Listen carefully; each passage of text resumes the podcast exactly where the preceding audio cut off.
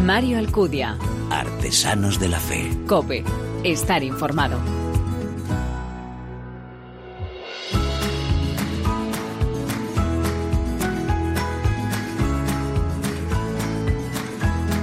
¿Qué tal? Muy buenas. Te doy como siempre la bienvenida a esta quinta entrega ya de Artesanos de la Fe en cope.es, un espacio en el que te ofrecemos esa mirada diferente a la vida desde la fe, un espacio donde se da en la mano el testimonio, la lectura, la música, elementos esenciales en esa imagen de la iglesia joven a la que nos convoca el Papa Francisco, quien dice que las estrategias comunicativas no garantizan la belleza, la bondad y la verdad de la comunicación. Solo quien comunica poniéndose en juego a sí mismo puede representar un punto de referencia.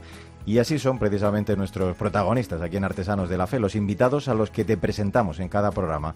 Ellos con su vida nos redescubren la belleza de la fe, la belleza del encuentro, su ejemplo, su testimonio es capaz de encender los corazones. El Evangelio cruza así el umbral y sale al encuentro de todos. Nosotros en cada programa, ya lo sabes, te presentamos, como te digo, algunos de los que con su vida dan buena muestra de ello. Nos acompañas, ¿verdad? Gracias por elegirnos, descargarnos y escucharnos. Bienvenidos.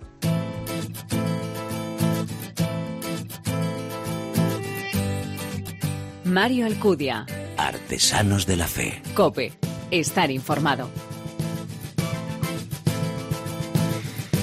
Es un regalo viajar a esos lugares donde hay proyectos de manos unidas. Te pone los pies en el suelo y te hace valorar el país, la sociedad en la que vivimos. Gracias, Mozambique, por enseñarme tanto. Esto lo decía recientemente en sus redes sociales el piragüista olímpico Saúl Cravioto, quien hace unos meses era nombrado embajador de Manos Unidas, nombramiento que aceptó, decía, con orgullo y responsabilidad. Y de su experiencia en este país, de lo que ha vivido estos días en Mozambique, vamos a hablar hoy en estos primeros minutos de Artesanos de la Fe. Sandra Madrid, muy buenas. Hola Mario, pues durante una semana ha dejado a un lado los remos, los utensilios de cocina que también nos ha dejado ver que se le da muy bien y su profesión como policía para marcharse, como decías, a Mozambique. La intención de este viaje es que pudiera conocer el día a día de unas iniciativas que han servido para cambiar la vida de los estudiantes del internado y de la escuela de secundaria rural que los hermanos del Sagrado Corazón tienen en la misión de María Inmaculada de Amatongas. Además, el, el medallista español ha participado, entre otras actividades, en proyectos educativos para 1.200 chicos y chicas que la organización apoya en la zona. Pues nada, vamos a saludarle ya. Hola Saúl, ¿cómo estás? Gracias por acompañarnos. Hola, ¿qué tal? Un placer. Oye, ¿cómo recibiste esta propuesta de convertirte en embajador de Manos Unidas? Yo me imagino que, que, viendo y conociendo, aunque desde fuera la labor, tenías buenas impresiones ¿no? del trabajo de esta organización y la verdad que no sé si tuviste mucho que pensar cuando luego aceptaste ya el resto. No, la verdad que lo, lo viví con mucha ilusión. La verdad cuando me llegó la propuesta pues eh, ni me lo pensé y, y bueno, al final la gente que tenemos cierta repercusión mediática o seguidores y demás, yo creo que estamos eh, casi obligados ¿no? a aportar nuestro granito de arena, a intentar dar a conocer este, este tipo de proyectos tan bonitos y, y bueno, cuando me dijeron mm. eh, de ir a Mozambique, pues eh, vamos, ni pestañé, dije que sí porque me, me, apetecía y me apetecía pues bueno aportar eh, algo ¿no? al, al mundo. Como contábamos, Saúl, al comienzo de la entrevista, acabas de llegar, como quien dice, de Mozambique. Allí has realizado algunas actividades con niños, jóvenes, donde hiciste deporte, clase de cocina en las instalaciones del internado, participaste en actividades agrícolas, sacaste agua de un pozo y hasta bailaste. Bueno, además hizo ejercicio esa, ¿no? Le, vimos allí apretar bien el pozo. Claro, ¿eh? es que se tenía que ver el ejercicio del día a día. Cuéntanos entonces cómo ha sido esa experiencia. ¿Cómo resumirías estos días en el continente africano? Eh, bien, la verdad que ha sido inolvidable, ha sido una experiencia que, que, me llevo dentro de mí, de mi corazón y, y, bueno, es lo que decía, ¿no? En la presentación lo habéis dicho, es lo que puse yo en mis redes sociales, mm. eh, que creo que te hace valorar mucho más de lo que tenemos, ¿no? A veces nos quejamos de auténticas tonterías aquí en, en el país en el que vivimos eh, pero bueno, me ha impresionado mucho lo, lo, felices que son allí con muy poco uh -huh. y, y, me han enseñado más ellos a mí que yo a ellos, ¿no? Al final yo iba aula por, a, aula, por aula allí con los niños, les daba pues, charlas, les contaba cosas del deporte, de las olimpiadas, etc pero más que yo enseñarles a ellos, ellos me han dado una clase de humildad, me han puesto los pies en el suelo y, y me ha encantado la experiencia, ha sido brutal. Mm. Oye, Saúl, muchos de los proyectos que, lleva a cabo Manos Unidas están en manos de, religiosos, de religiosas, otros muchos cuentan con misioneros y, a mí me da que los deportistas eh, sois también un poco como ellos, ¿no? Los mejores embajadores que tenemos eh, en un país, nos sentimos muy orgullosos de vosotros. Eh, ¿Qué supone para, ti el formar parte ahora desde dentro también de Manos Unidas, cuya misión pues lo estamos contando, ¿no? Es la lucha contra el hambre, el subdesarrollo, la pobreza. Bueno, sí, eh, no sé si es comparable ¿eh? la, la, función que tienen los deportistas en cuanto a imagen eh, comparándonos con misioneros. ¿no? Yo conocí allí, por ejemplo, en Madera al, al padre Germán, eh, que lleva por lo visto 40 años allí en África, estuvo veintitantos años en el Congo, otros veintipico en, en Mozambique, fue muy jovencito allí al misionero, eh, la verdad que me impresionó su historia, su vida, su día a día y, ha entregado su vida a, algo tan bonito como ayudar a los demás, o sea que no sé si es comparable lo que yo he podido hacer en este proyecto con, con lo que ha hecho por ejemplo el padre Germán, ¿no? Y como muchísimos, muchísimos otros, que están en África o en sitios necesitados, o sea que no, no creo que sea comparable, pero bueno, me parece increíble para quitarse el sombrero y simplemente darle las gracias por lo que hacen. Entonces, quizá viajando a estos lugares, Saúl, es cuando uno se percata de lo mucho y bien, lo que cunde un euro bien empleado que damos desde aquí, que enviamos desde, desde nuestro país. Pues sí, sí, sí, yo animo, desde luego que siempre he animado a este tipo de acciones y a colaborar y ayudar a los demás, pero me da que lo he vivido con mis propias carnes y, lo he visto, he visto lo que, dónde va destinado el dinero y para qué se utiliza, pues la verdad que yo animo a, la gente a que lo haga, porque es una labor eh, increíble. Eh, hemos hablado antes de, esas eh, dos eh, bueno, pues actividades tuyas, la de ser policía, piragüista y ahora también embajador de Manos Unidas. ¿no? Las dos primeras yo creo que son muy vocacionales, la última es providencial, la de ser embajador, pero me imagino, Saúl, que desde mm, ya las tres forman parte de, tu vida de una forma muy especial. Dinos, ¿deja tanta huella como pensamos el conocer África de este modo que, que te ha mostrado a ti Manos Unidas? Sí, deja mucha huella. Al final, como, como dices, mi, el, deporte es mi pasión, el, la policía es mi profesión y, ser embajador de Manos Unidas, pues bueno, al final es algo que te llena mucho y es una... Bueno, he cubierto otra, otro aspecto de mi, de mi vida, de mi día a día, que me llena mucho y me siento muy orgulloso. Pues eh, Saúl Cravioto, muchísimas eh, gracias, nuestro piragüista olímpico. Hoy, sobre todo, eh, por permitirnos conocer también esa otra faceta vuestra, ¿no? La, más solidaria, como embajador, decimos, de Manos Unidas. Te agradecemos muchísimo el que hayas aceptado y el que hayas compartido además con nosotros en Artesanos de la Fe esta vivencia. Un abrazo muy fuerte y muchos éxitos. ¿eh? Muy bien, muchas gracias. Un placer. Pues nada, Sandra, eh, remando, nos vamos y seguimos nuestro programa. Hasta la próxima. Hasta la próxima.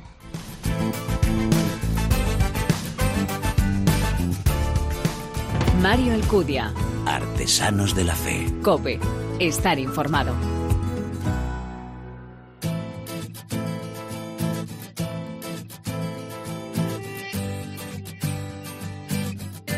Señor, dicen que cuando parezco estar hablando contigo, como no respondes, es todo un sueño, uno imitando a dos.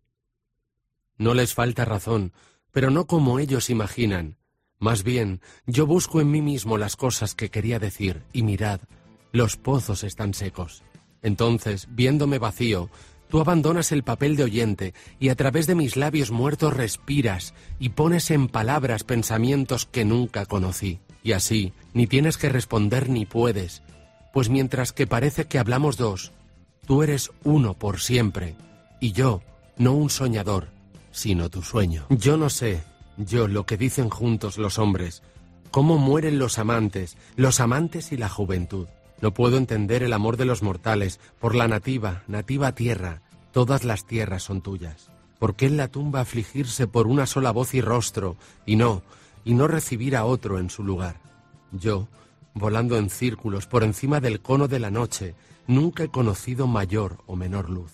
El dolor es como una copa, de la que mi labio, ay de mí, Nunca en todos mis interminables días puede beber. Pues esto que acabamos de escuchar es un poema titulado Oración del autor norirlandés Cliff Staple Lewis, más conocido por obras narrativas o de ensayo como las crónicas de Narnia, Mero Cristianismo o Cartas del Diablo a su sobrino.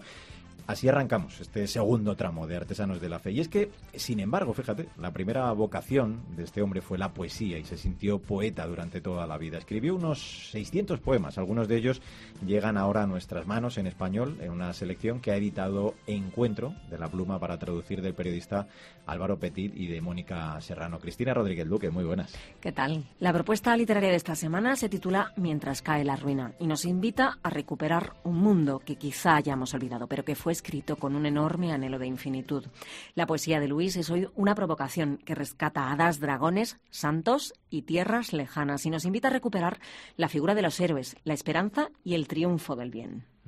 La conoce muy bien nuestro invitado de Álvaro Petit, que ha trabajado en la selección, en la edición y en la traducción de este libro del que hablamos. Eh, Álvaro es periodista y poeta y ha sabido dar forma en español además a las letras de Luis, respetando toda su fuerza. ¿Qué tal Álvaro? Muy buenas. ¿Qué tal? ¿Cómo estás? Muy bien. Oye, cuéntanos eh, el proyecto eh, que nació hace unos cuatro años, ¿no? Cuando cayeron en tus manos estos poemas que a priori, la verdad que no eran, yo creo, muy valorados por la crítica, ¿no? Esto empieza realmente hace, hace tres años, cuando caen en mi mano una, una edición de los eh, mm, poemas de Lewis que hace el albacea literario, el reverendo Hooper, y yo empiezo a, indagar, a ver qué hay más de, de qué, hay de la obra poética del autor. Porque yo conocía a Luis por su obra narrativa, por su obra ensayística, había leído prácticamente todo lo que lo que había, se había publicado en España. Entonces me, interesó, me parece una poesía mm, muy luminosa, muy interesante y empecé a buscar. Y tres años después, con la ayuda de Mónica, conseguimos sacar este libro. De toda su obra poética habéis recogido 40 textos que aparecen en varios bloques editados de forma cronológica. ¿Cómo ha sido esa selección? Porque nos contabas que hay mucho, mucho más. Hay, hay muchísimo material de poético de Luis, muchísimo. Mm, publicado, sin publicar, trabajado a lo mejor en ámbitos académicos, pero no en ámbitos literarios. Ha sido eh, una selección basada única y exclusivamente en el gusto y en mostrar al lector una visión lo más panorámica posible de la, de la obra y de todos los intereses de un autor que tenía una hondura, una profundidad, una cultura que era prácticamente inabarcable. ¿Mm? Yo creo que ni él mismo era capaz de, de abarcar en sus obras todo lo que él tenía en el corazón, en el alma, en, en, la cabeza. ¿no? Fíjate, leyendo, eh, son poemas muy narrativos, casi en prosa, que parecen contar eh, pequeñas historias, o bueno, o incluyen ¿no? referencias a mitologías muy diversas, escandinavas, eh, celtas, mediterráneas. ¿Cómo ha sido el reto de la contextualización y de la edición? ¿Cómo lo habéis trabajado esto entre Mónica y tú? Pues esto lo hemos trabajado con mucha paciencia, con mucha paciencia, porque yo, aunque soy periodista, tengo formación en historia mm. y eso me ha ayudado mucho. Entonces, bueno, pues ha sido con Mónica y entre Mónica y yo, pues consultando obras, eh, con la ayuda inestimable de amigos como Luis Alberto de Cuenca, que nos ha ido sobre todo en las mitologías del mundo mediterráneo, mm. y, pero sobre todo con muchísima paciencia ¿eh? y, con un interés que supera el, interés por la poesía de Luis y que, trasciende lo meramente poético y abarca también su figura, su, su trayectoria intelectual, su trayectoria cultural. ¿no? O sea, al final esta obra es muy interesante porque muestra una faceta de Luis prácticamente desconocida. Porque hay una cosa muy curiosa y es que, salvo dos libros de poemas que saca Luis siendo muy joven, él se pasa el resto de su vida escribiendo, pero sin publicar. Es decir, son prácticamente lo que en literatura se llama escritos íntimos, ¿no? Entonces ahí conoces eh, una figura que quizá contrasta mucho con otros textos autobiográficos que conocemos de Luis, como puede ser Una pena en observación, que es un, claro, este es que ese, ese, librito que es maravilloso, está escrito en un momento muy particular de su vida, muere su mujer, Aquí no, aquí te encuentras con momentos de, extrema felicidad, con momentos de, reflexión profunda. Entonces, desde ese punto de vista, para el, para el aficionado a, a Luis, pero no aficionado a la poesía, le puede interesar por eso. Luis fue un hombre lleno de amigos, de libros, de alumnos. Yo me imagino en el Eagle and Child, allí en un pub en Oxford, eh, con tertulias literarias con Tolkien y todos sus colegas de los Inglings, exactamente. Y estoy segura que su vida está marcada eh, claramente por su conversión al cristianismo. ¿Se deja ver este, esta conversión en los poemas que habéis seleccionado? ¿Habla de Dios? Él habla, él habla de Dios, pero es que además él hace una cosa que es maravillosa y, es maravilloso sobre todo para el tiempo en el que vivimos hoy. Él, su educación es una educación cristiana no católica, cristiana. Eh, pero su mundo de referencia, su mundo cultural, es un mundo eminentemente pagano. Es un mundo de las mm, tradiciones nórdicas mm. eh, eh, y de las culturas mediterráneas precristianas. Y él lo que hace, y lo hace con una maestría asombrosa, es que mezcla todo. Entonces es el perfecto ejemplo de que ahora que está de moda, ¿no? Ha salido un par de obras que, que, dicen que el cristianismo se dedica a arrasar con las culturas anteriores y tal. Bueno, pues la prueba, una de las pruebas más evidentes de que eso no es así, es la figura de Luis, que en un mismo poema mete a, el Beowulf con, con, con la o, con la imagen del mundo que tenía Paracelso, con la creación del mundo a través de esos cuatro elementos y seres mitológicos, con el nacimiento de Cristo, hmm. por ejemplo. Entonces, eh, eh, ¿habla de Dios? Profundo, sí. Habla de Dios en casi todos los poemas. y luego hay poemas que son ya más explícitos. Por ejemplo, hay oraciones, como el que hemos escuchado, es un, es un poema precioso. Eh, hay un poema, por ejemplo, que, que, a la gente le sorprende mucho cuando lo digo, pero que se llama eh, Satán habla, Satanás habla. Mm. Eh, y es un poema que en el fondo está hablando de está hablando de Dios, ¿no? Porque hoy parece que la religión o cómo entendemos hoy la religión, la figura del mal la hemos expulsado como si el mal no existiera y, Satanás es un, fuera. claro es un cuento chino. Pues te das cuenta de que no leyendo a Luis. O sea él era él poseía una cosmovisión mm, trazada por, por la teología cristiana, pero además eh, eh, por culturas tan, tan, tan diversas, mm. que en vez de distorsionar lo cristiano, lo que hace es realzarlo. En la introducción del libro, Álvaro, me llama la atención que destacáis eh, cómo la poesía de Luis no denota eh, un yoísmo, que es lo que tenemos hoy, mm. sino que en lugar de decir mírame, te dice mira ahí que eso es interesante. Eso es. Es que ese es hay uno de los... Eso, eso aparece en un libro de que es la, la, herejía personal, sería la traducción al español, ¿no? que es de, de Luis. Eh, pero eso es una cosa que choca mucho con, con, cómo está hoy el panorama poético actual o las dinámicas poéticas de hoy, en las que el personalismo, el yoísmo, la introspección se lleva a límites eh, eh, muchas veces exagerados, ¿no? Y, y, muchas veces yo, o yo soy partidario de lo que dice, de lo que dice Luis. La función, la función del poeta muchas veces es decirte, mira ahí que te, te estás perdiendo un gesto de hermosura, un detalle de, de belleza, eh, que, que si no está el poeta para decírtelo, muchas veces se nos pasa, ¿no? Y yo creo que esa es, por ejemplo, una de las funciones que, que en un mundo en el que todo es fungible, todo caduco, todo tiene que ser útil, es una de las funciones que, que, que, que se le adjudica al poeta en general al artista, pero en concreto al poeta, ¿no? Y que hoy hemos olvidado. Eso es que le faltaba un móvil a Luis. ¿eh? Sí, eso seguramente no tendría WhatsApp, no tendría Twitter. no tendría Twitter. Efectivamente, en ese mundo de prisas, de tweets y de acelero, parece que eh, abrir este libro, mientras cae la ruina, eh, nos hace frenar y pensar. ¿Qué le dirías a alguien que se acerque y lo abra? ¿Cómo tendría que mirar? yo lo único que le puedo decir al, al lector es si haces ese esfuerzo, la recompensa va a merecer la pena absolutamente, porque te vas a dar de bruces con un mundo poético, o con, ya no poético, un mundo particular eh, maravilloso, que permanecía ignoto en español y que revela una de las, para mí, eh, piezas principales de la narrativa anglosajona del siglo XX, y de la literatura anglosajona del siglo XX, que es C.S. Lewis. Dinos algo de Canción del Ángel, si es posible y lo recuerdas. Eh, te estoy pues poniendo casi en un examen. ¿eh? Pues no, pero, pero como tengo por aquí el libro, lo, lo busco. Mira, él mira lo, lo divino o, o lo angélico, lo mira con cierta desesperanza. Porque dice, qué bueno eh, ser humano, porque puedes sentir frío, dolor, alegría, amor. Y eso es algo que, que los ángeles, por, por su no, soy teólogo, tengo algunas nociones de teología, pero, pero en principio, como por su propia naturaleza, no, no pueden sentir. O sea, son pura luz, pura felicidad, no saben lo que es el miedo, no saben lo que es el dolor.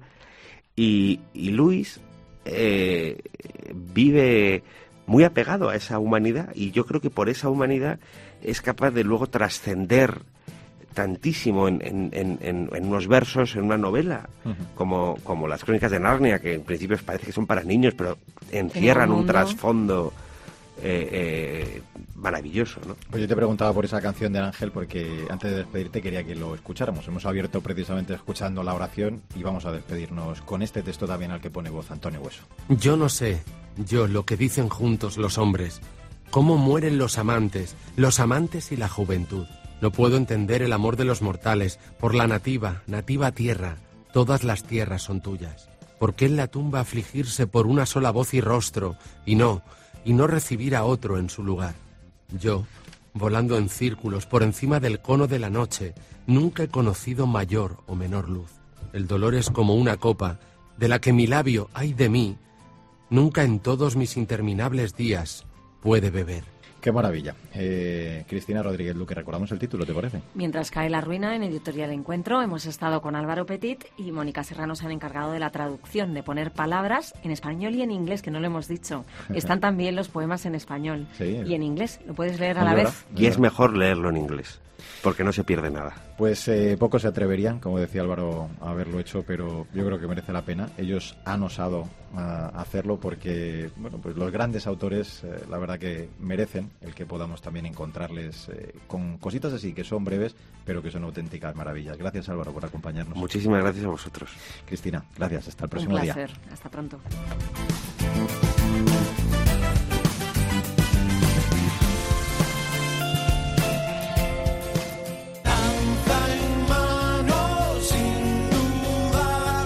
Mario Alcudia. Artesanos de la Fe. Cope. Estar informado.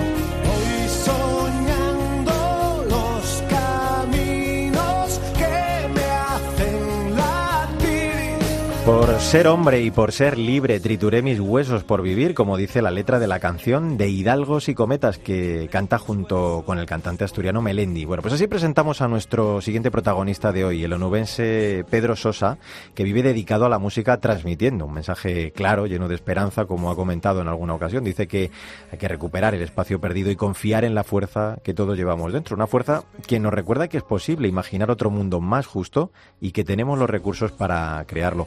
Hola, Isa López Paramio. Muy buenas, Mario. Nuestro cantautor y, ojo, también médico, quiere sin ninguna duda transformar el mundo. Siempre comprometido con los más necesitados, Pedro utiliza sus canciones para poner todo el corazón y los sentimientos y dejar huella en aquel que le escuche.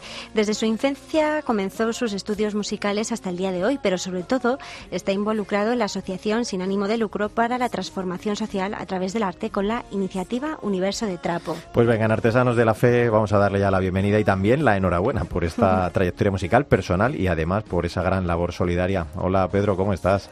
Hola, buenas tardes, ¿qué tal? Muy bien. Oye, con este nuevo trabajo te propones transformar la realidad y reinventarla. Además, creo que tiene como trasfondo, si no me equivoco, un proyecto no solidario para construir varias escuelas en África.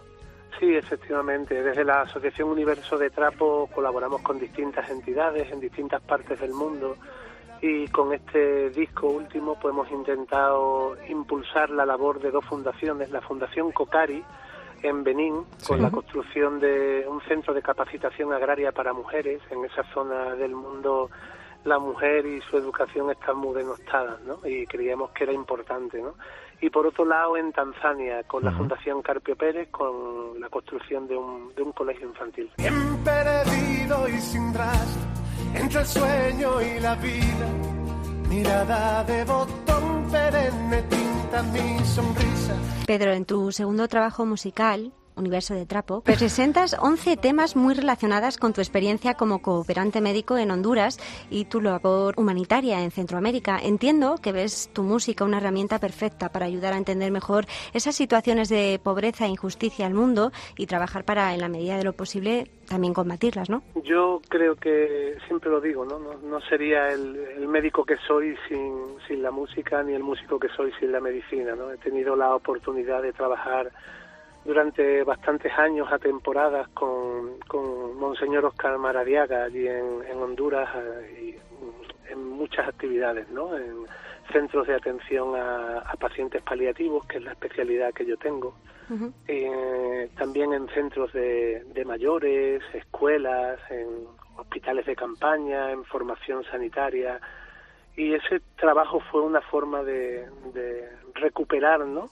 Todo lo que había aprendido en, esos años y, hacer que no que de alguna forma no pasara de largo no yo creo que la música tiene dos funciones no la primera es como la fotografía no es captar algo que no debe de pasar en la vida no de largo y por otro lado también mm, creo que la música es un instrumento para acceder a partes del ser humano que no, no puedes acceder de otra forma. ¿no?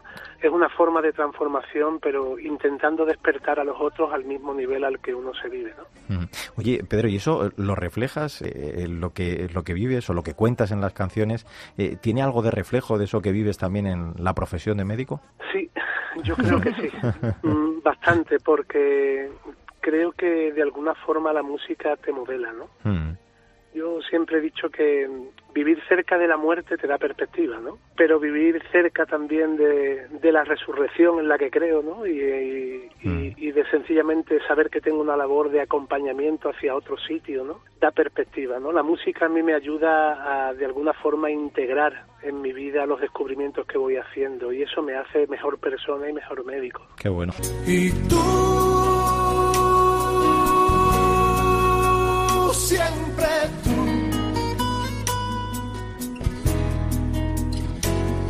y tú siempre tú siempre rozando los nudos de mi alma vas transformando el dolor, resucitando anhelos pasados. Que estamos escuchando ahora se llama Siempre tú, Pedro, que esto solo se puede decir desde el corazón, ¿no?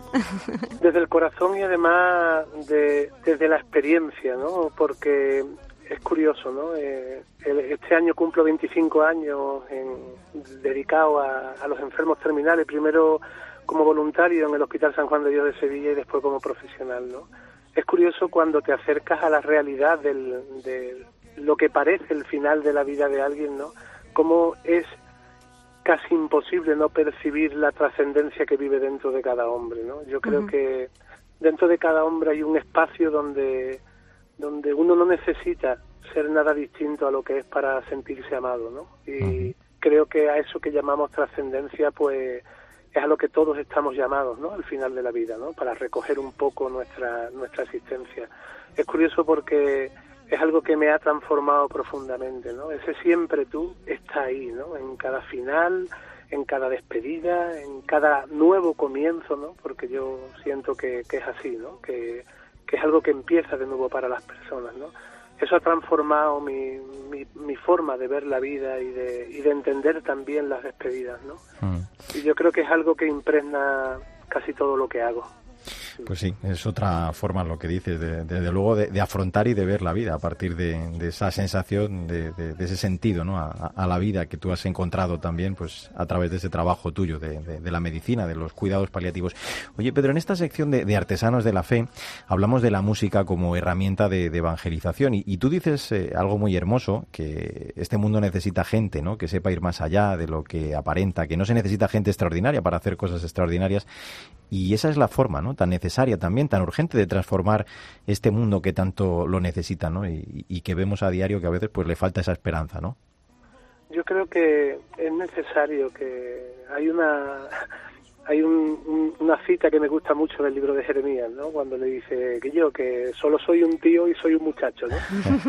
y, y le responde Dios a esa persona, dice que yo cállate la boca, tira para adelante y pon lo que tú puedas que yo estoy contigo, ¿no? Yo creo que que ahí se centra todo, ¿no? Yo creo que es importante entender que cada persona tiene la capacidad de transformar un espacio de realidad, ¿no? Y creo que por no transformarlo todo no puedes renunciar a transformar lo que sí está en tu mano hacer, ¿no?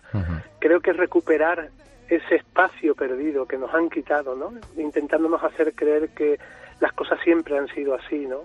Eso hay que recuperarlo, ¿no? Hay que volver a entender que dentro de nosotros hay una fuente, ¿no? Que nos acompaña y que nos impulsa para que todo lo que traemos en potencia lo acabemos llevando a la práctica, ¿no? Yo creo en el hombre porque creo en esa fuente. Tengo esperanza en el hombre porque conozco esa fuente y no solo me la han inculcado, es que la veo todos los días, ¿no? Cada vez que alguien sufre, cada vez que alguien acompaña a alguien que sufre, yo creo que hay motivos para la esperanza, motivos para esperar lo mejor del hombre y motivos para esperar también lo mejor de nosotros mismos en, en cada parcela realidad que podemos transformar, ¿no? Es eh, el ser humano en el que se puede, gracias a Dios, seguir confiando. Es hora de aceptar que tienes un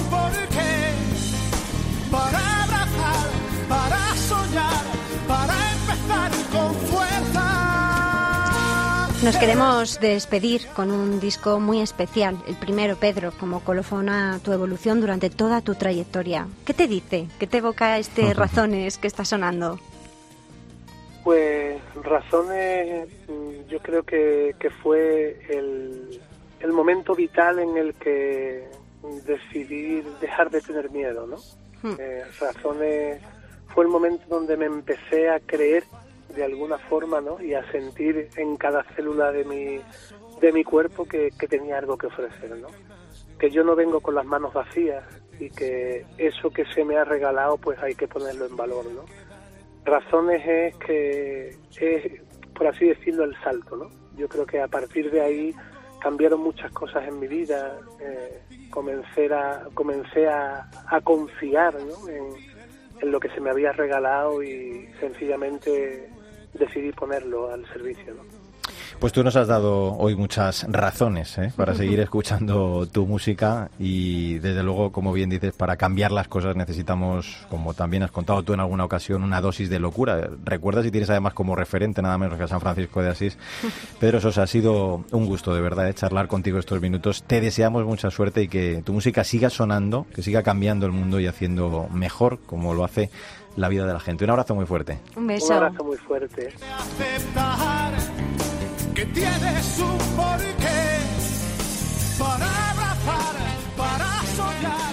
Pues se lo dijo el Papa a los jóvenes en la jornada de Río y hoy quiero acabar con esa reflexión aplicada a nuestro programa. Los frutos vienen cuando las semillas caen en tierra buena, este campo de la fe en el corazón de cada uno de nosotros, cuando abrimos nuestra vida a Él, cuando Jesús pide entrar con su palabra, con su presencia, la invitación insistente y reiterada de hacerle espacio, como hacen nuestros invitados, como han hecho en este quinto programa Saúl Cravioto, como ha hecho también Álvaro Petit y Pedro Sosa, por supuesto, a quien acabamos de escuchar con esa música capaz de transformar el mundo. Abramos nuestro corazón, escuchemos al Señor y dejemos que nos diga por dónde empezar. Somos el campo de la fe, podemos ser constructores de una iglesia más hermosa y de un mundo mejor. Como siempre te digo, no olvides que el arte de la vida es el camino que debe conducirnos a Dios. Te espero en nuestro próximo programa.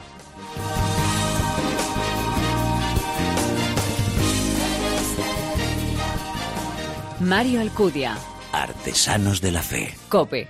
Estar informado.